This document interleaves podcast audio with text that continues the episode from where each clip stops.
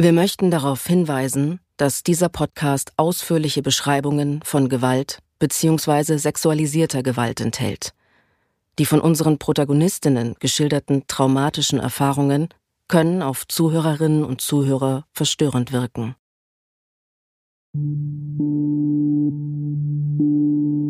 Gesellschaftlich spricht man von strukturellen Problemen, wenn es eben mehr ist als ein Einzelfall. Eine Handlung, eine Tat, in unserem Fall jetzt hier in der Podcast-Sendung. Fälle der Gewalt mit K.O.-Tropfen, die aber nicht nur einen Einzelfall betreffen, sondern auf einen größeren Zusammenhang verweisen. Mitten am Tag. Die Dokumentation. Ein Panther Sounds Original. Nach einer Idee von Carla Cristobal, Sylvain Crusien und Elena Erbenich. Folge 8. Sind wir blind?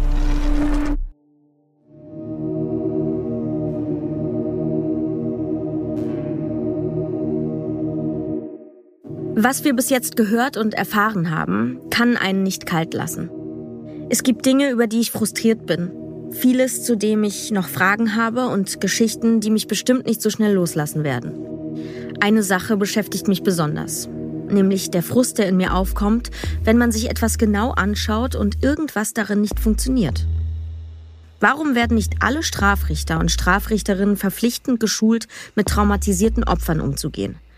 Warum wird GBL nicht vergelt und wie kann irgendjemand behaupten, dass KO-Tropfen ein aufgebauschtes Thema wären? Ist das System am Ende einfach böse? Kategorien wie gut und böse sind für ein System eigentlich unzutreffend, weil ein System hat keine Eigenschaften wie ein Mensch. Ein System ist kein handelndes Subjekt. Ich möchte Dr. Linda Sauer zuhören. Sie ist Philosophin, lehrt und forscht als Postdoktorandin an der TU in München. Vielleicht hilft die Philosophie ja ein bisschen, das Gehörte besser einzuordnen? Ein System ist so gut, wie die Gesetze in dem System sind, wie die Rechtslage beispielsweise ist, wie auch ein gesellschaftliches Bewusstsein für bestimmte Dinge vorhanden ist. Und all diese Dinge, die aber ja die Menschen, die in dem System leben, machen und herbeiführen und entsprechend verändern. Okay, gut. Ein System kann also nicht gut oder böse sein. Dann sehe ich aber immer wieder, dass es ja nicht nur ein Problem gibt und nicht nur einen Grund, warum Dinge nicht funktionieren. Es liegt doch an vielen unterschiedlichen Faktoren, warum KO-Tropfen nicht ernst genommen werden und das Thema nie wirklich konsequent diskutiert wird. Ich vermute da ein strukturelles Problem. Aber was genau ist das eigentlich? Individuen leben nicht im luftleeren Raum, sondern sind entsprechend sozialisiert, führen ihre Handlungen in einem sozialen Raum aus, innerhalb eines sozialen Rahmens. Und wenn wir jetzt beispielsweise als Wissenschaftlerinnen und Wissenschaftler uns solche Phänomene anschauen, ähm, ist es hilfreich, sich die Struktur des Systems dazu anzuschauen, um überhaupt über den Einzelfall eine Aussage treffen zu können, um Dinge besser analysieren zu können. Da hilft die strukturelle Dimension, weil uns da der Einzelfall oft nicht ausreicht. Also über den könnte man schlecht eine Bewertung automatisch schon fällen. Gut, wir haben aber einzelne Geschichten vorgestellt, weil es über KO-Tropfen eben nicht so richtig Zahlen oder konkrete Statistiken gibt.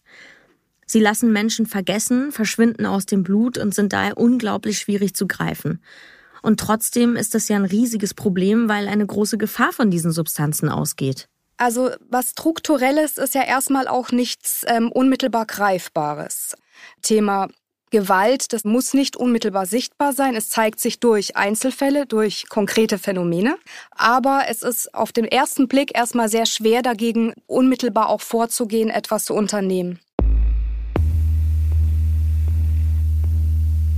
Und dadurch fühlen wir uns eben oft überrollt und hilflos, auch schwach.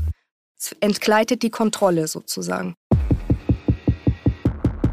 Wenn sich ein Thema so gar nicht fassen lässt, dann macht uns das ja erst recht Angst. Und vielleicht ist genau das der Grund, warum wir das als Gesellschaft verdrängen. Ja, da haben wir dann fast wahrscheinlich noch kindliche Abwehrreflexe, dass man das erstmal von sich weist. Und auf der anderen Seite ist ja so, die Dinge, über die wir jetzt diskutieren oder die generell auch medial oder in der Öffentlichkeit diskutiert werden, wenn es um das Thema strukturelle Gewalt geht, sind ja häufig auch nicht die tollsten Phänomene. Ja, also wenn wir von diskriminierten Gruppen sprechen, wenn wir ähm, zum Thema Sexismus, Frauenfeindlichkeit, Rassismus, also sind ja alles Probleme, Problemstelle, die dieses System irgendwie in keinem allzu guten Licht nur dastehen lassen. Also ja. wir haben ja oft auch nicht nur in Deutschland, sondern generell, sage ich mal, in der westlich-demokratischen Welt das Selbstverständnis. Wir leben in einem relativ gesicherten Raum. Und da kommen eben Dinge, die man nicht unbedingt im Griff hat und die man nicht möchte, so in der Öffentlichkeit auch nicht gerne vor.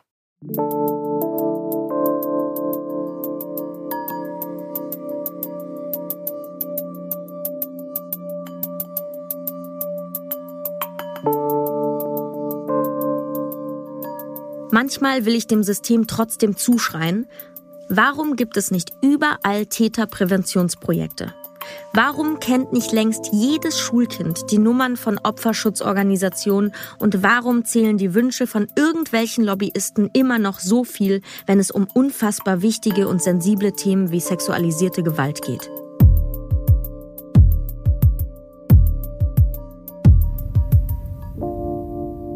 Das alles erinnert mich an Nina, die sich viel mit Falschaussagen beschäftigt hat. Das wurde ihr und vielen Frauen immer wieder vorgehalten. Und natürlich ist es eine reine Katastrophe, wenn Unschuldige vor Gericht angeklagt werden. Es ist leider so, dass immer wieder total falsche Zahlen verbreitet werden, auch von vermeintlichen ExpertInnen. Es werden da ähm, Zahlen in den Raum geschmissen. 20 Prozent sind Falschbeschuldigungen, teilweise 50 Prozent sind Falschbeschuldigungen. Und mich macht es total fertig, weil ich immer wieder diese Diskussion auch habe mit allen möglichen Leuten, die einfach davon ausgehen, dass diese Zahlen Fakten sind und dass das die Wahrheit ist. Und das spiegelt sich natürlich auch wieder eben gerade dann bei der Polizei, wo dann eben ähm, diese Glaubwürdigkeit sehr in Frage gestellt wird, weil man eben im Hinterkopf hat, es kommt ja so wahnsinnig oft vor, dass es um eine Falschbeschuldigung sich handelt. Und ich habe dann da so ein bisschen geforscht in diesem Bereich, zum Beispiel von äh, Professor Pfeiffer, der äh, viele Jahre das Kriminologische Forschungsinstitut in Niedersachsen geleitet hat, habe ich diese Information bekommen, dass diese Zahlen aus einer Studie kommen aus Bayern aus dem Jahr 2005. Da wurde bei der bayerischen Polizei ähm, eine tatsächlich Meinungsumfrage durchgeführt. 70 Polizeibeamtinnen wurden nach ihrer persönlichen Meinung gefragt wie sie die Glaubwürdigkeit der Opfer einschätzen. Und die Ergebnisse schwanken zwischen drei Prozent und 80 Prozent. Also schon allein an diesem Schwankungsbereich sieht man, wie inkonsistent das ist und dass es wirklich um persönliche Meinungen geht. Und wenn man die Studie dann mal zu Ende liest, dann schreibt die eine Autorin der Studie, in der Evaluierung im letzten Kapitel, dass diese persönlichen Meinungen der Beamtinnen nicht aussagekräftig sind, weil es an Evidenz fehlt, um sagen zu können, ob sie richtig oder falsch sind. Und dass sich aber dieses Infragestellen der Glaubwürdigkeit der Opfer einfach wie ein roter Faden durch Polizei und Justiz zieht. Und das halt ja dadurch noch gefördert wird. Und das macht mich halt irgendwie so traurig und frustriert mich auch so, dass diese ganzen Leute, die das dann immer wieder reproduzieren und immer wieder dieses Narrativ von es gibt so viele Falschbeschuldigungen verbreiten, gar nicht wissen, dass da was zugrunde liegt, was man eigentlich nicht mal Studie nennen kann, weil es ist einfach eine Meinungsumfrage. Ulf Burmeier hat uns ja schon gesagt, dass immer gilt, im Zweifel für den Angeklagten oder die Angeklagte. Unser Gesetz ist also völlig zu Recht darauf ausgelegt, alles dafür zu tun, um Unschuldige nicht zu verurteilen. Mein Gefühl ist aber, dass wir hier ein paar Schritte zu weit gehen. Wir haben diese seltsame Studie zu Falschbeschuldigungen, dazu noch die Behauptungen, es gäbe keine KO-Tropfen und den Willen, an den bösen Einzeltäter zu glauben, ohne dabei das strukturelle Problem zu erkennen. Das brauchen wir aber alles wirklich nicht, um den Unschuldigen effektiv mit unserem Grundgesetz zu schützen. Was sagt Dr. Linda Sauer zu diesem festen System, das sich wie ein gewaltiger Riese vor uns aufbaut und uns zuruft, es muss bleiben, wie es ist. Hier ist nichts zu verändern. Das ist zu schwer zu verstehen wir sprechen von Systemen und dennoch müssen wir immer mit berücksichtigen, auch jetzt in unserer Vorstellung bildlich, das ist wie ein veränderbares Gewebe. Also ein System ist kein Block, keine Masse, sondern es ist veränderbar und es hat sich historisch auch ständig verändert. Die Tatsache, dass Frauen jetzt noch nicht allzu lange in diesem System oder überhaupt ähm, in der Gesellschaft, in der Öffentlichkeit mal in Erscheinung treten, zum Vorschein kommen. Das hat es eben historisch sehr lange nicht gegeben. Jedoch tragen wir einen enorm historischen Rucksack mit uns herum. Also all die Strukturen, die ähm, noch immer irgendwo auch da sind, ähm, gewisse Wertvorstellungen, gewisse ähm, Konventionen. Das ist natürlich von aus einer Gesellschaft heraus entstanden, die männlich geprägt und dominiert war, wo eben Gesetze nicht für Frauen gemacht wurden und vor allem nicht von Frauen auch. Das ist auch das Entscheidende, weil Männer haben vielleicht nicht diese Probleme gehabt oder die damaligen Männer, die jetzt da die Gesetze gemacht haben, ja, haben andere Probleme gehabt. Das System ist also noch lange nicht perfekt, lässt sich aber verändern. Ich will jetzt aber so schnell wie möglich eine positive Veränderung erreichen. Wie geht das? Also auch da brauchen wir wieder die Macht. Also die Macht beginnt ja oftmals im Kleinen auch. Also es ist ja jetzt nicht ähm, von heute auf morgen ist dann plötzlich ein Riesenpulk ähm, und der hat dann am nächsten Tag alles erreicht, was er erreichen wollte, sondern oft sind es schon mutige Menschen, die vorangehen, die auf der einen Seite eben Selbstvertrauen haben müssen für das, was ihnen richtig und wichtig erscheint. Also auch eine gesunde Portion Idealismus. Übrigens auch eine ganz wichtige Eigenschaft für Veränderungsprozesse. Also wären wir alle nur reine Materialisten sozusagen, essen, trinken, schlafen, dann würde sich in der Welt wahrscheinlich sehr wenig verändern. Also wir brauchen auch irgendwie ähm, eine Zuversicht in die Zukunft, eine große Portion Mut. Und da sind es meistens einzelne Protagonistinnen und Protagonisten, die für ihre Ziele eintreten, deren Ziele eigentlich nie privater Natur sind, sondern ähm, gesellschaftlicher, öffentlicher Natur, die sie mit anderen teilen, die auch andere betreffen. Wenn ich das höre, dann denke ich natürlich an unsere Protagonistinnen. An Giulietta, die sich hinstellt und ihre Geschichte teilt. Genau wie Ronja. Ich denke an Leonie, die gemeinsam mit ihrem Mann und anderen Frauen nicht aufgegeben hat und sich immer noch mit dem Thema beschäftigt. Ich denke an Nina, die sich hinstellt und weiterkämpft, einen Verein gründet und ihr Leben jetzt mit dem Thema KO-Tropfen und sexualisierter Gewalt verbringt. Das sind alles Frauen, die trotz so vieler Widerstände aufstehen und reden, aufklären und weitermachen. Ich denke aber auch an die Zuhörerinnen und Zuhörer dieses Podcasts. An euch. Dass ihr euch genauso traut, mit gesundem Idealismus für das einzustehen, was euch wirklich wichtig und richtig erscheint.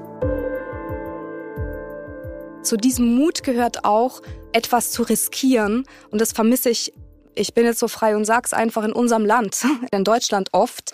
Also dieses Sicherheitsdenken, was sehr wichtig ist für uns als Individuen und auch für eine Gesellschaft. Also ich möchte diesen Sicherheitsaspekt nicht äh, herunterspielen. Der ist unheimlich wichtig.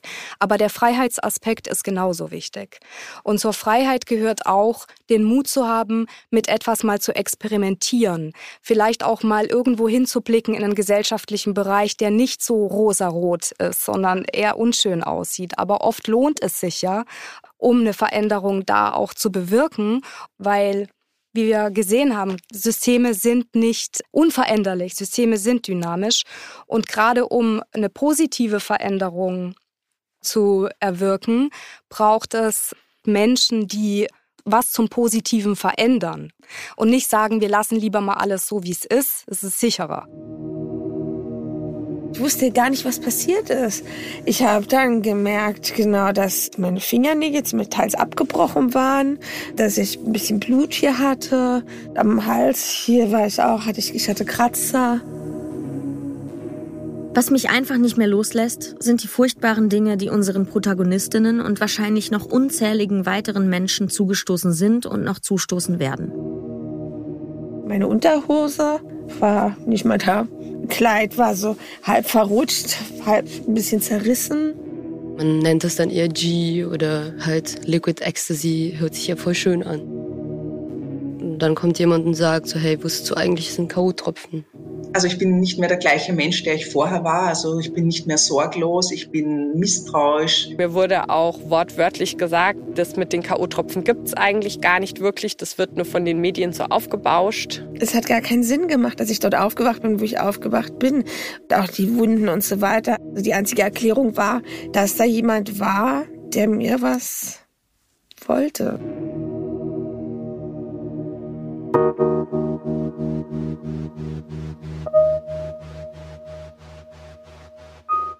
Wir können uns nicht damit abfinden, dass das System einfach zu komplex ist.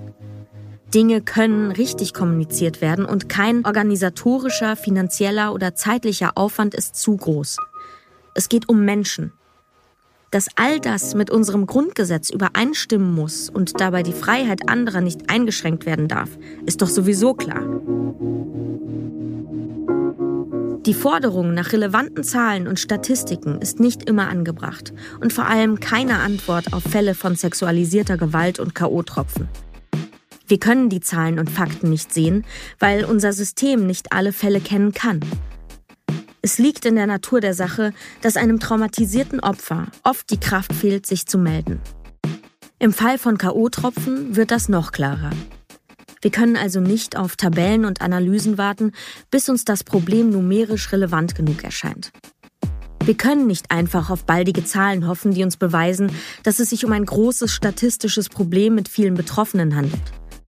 Ich weiß nicht, was hätte mir passieren müssen, damit sofort ein Beschluss da gewesen wäre, dieses Material sichten zu können. Wenn es zu spät ist, wenn ich nicht mehr da bin, dann wäre es dann schneller gegangen? Ich finde, dass das wichtig ist. Das Thema muss so präsent sein, weil das einfach so, das passiert jeden Tag. Und das macht mich traurig und wütend. Und das ist halt mein Wunsch für die Zukunft, dass da einfach schneller ermittelt wird. Es ist so gängig gerade, diese Droge. Und ich finde es auch sehr wichtig, darüber zu reden und zu sagen so, hey Leute, hört einfach damit auf. Es ist einfach tödlich. Trotz dieser wirklich traumatisierenden Erfahrung würde ich wieder anzeigen. Ich wusste nicht, dass es die Möglichkeit gibt, da begleitet zu werden. Das wäre auf alle Fälle was, was ich rückwirkend anders machen würde, wenn ich die Zeit zurückdrehen könnte, definitiv. Alle müssen Verantwortung übernehmen, und zwar Politik, Gesellschaft und Institutionen. Menschen und vor allem Frauen leiden. Das muss verhindert werden und damit müssen wir jetzt anfangen. Keine Ausreden.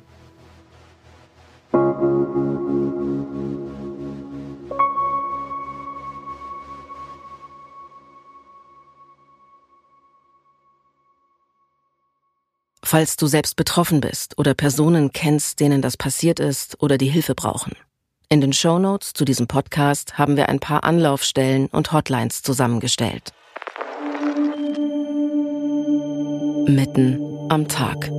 Die Dokumentation. Ein Panther Sounds Original. Nach einer Idee von Carla Cristobal, Sylvain Crusien und Elena Erbenich. Regie Carla Cristobal und Sylvain Crusien. Moderation Jasna Fritzi Bauer. Sounddesign und Mischung Markus Huber und Hammer und Amboss. Audioaufnahme der Interviews Fuchston Studios Berlin. Produziert von Elena Erbenich, Tristan Lehmann und Johanna Bowman. Herstellung Pantaleon, Leonhard Herberle, Simon Kiefer, Isabel Galfe und Lukas Schwarz-Danner. Wir bedanken uns bei unseren InterviewpartnerInnen Julietta, Nina, Ronja und Leonie. Dr. Ulf Burmeier, Carola Klein, Dr. Jonas Knär, Dr. Sven Hartwig, Dr. Michael Rath, Esther Papp und Dr. Linda Sauer. Mitten am Tag. Die Dokumentation ist eine Produktion von Panther Sounds in Zusammenarbeit mit Pantaleon Films.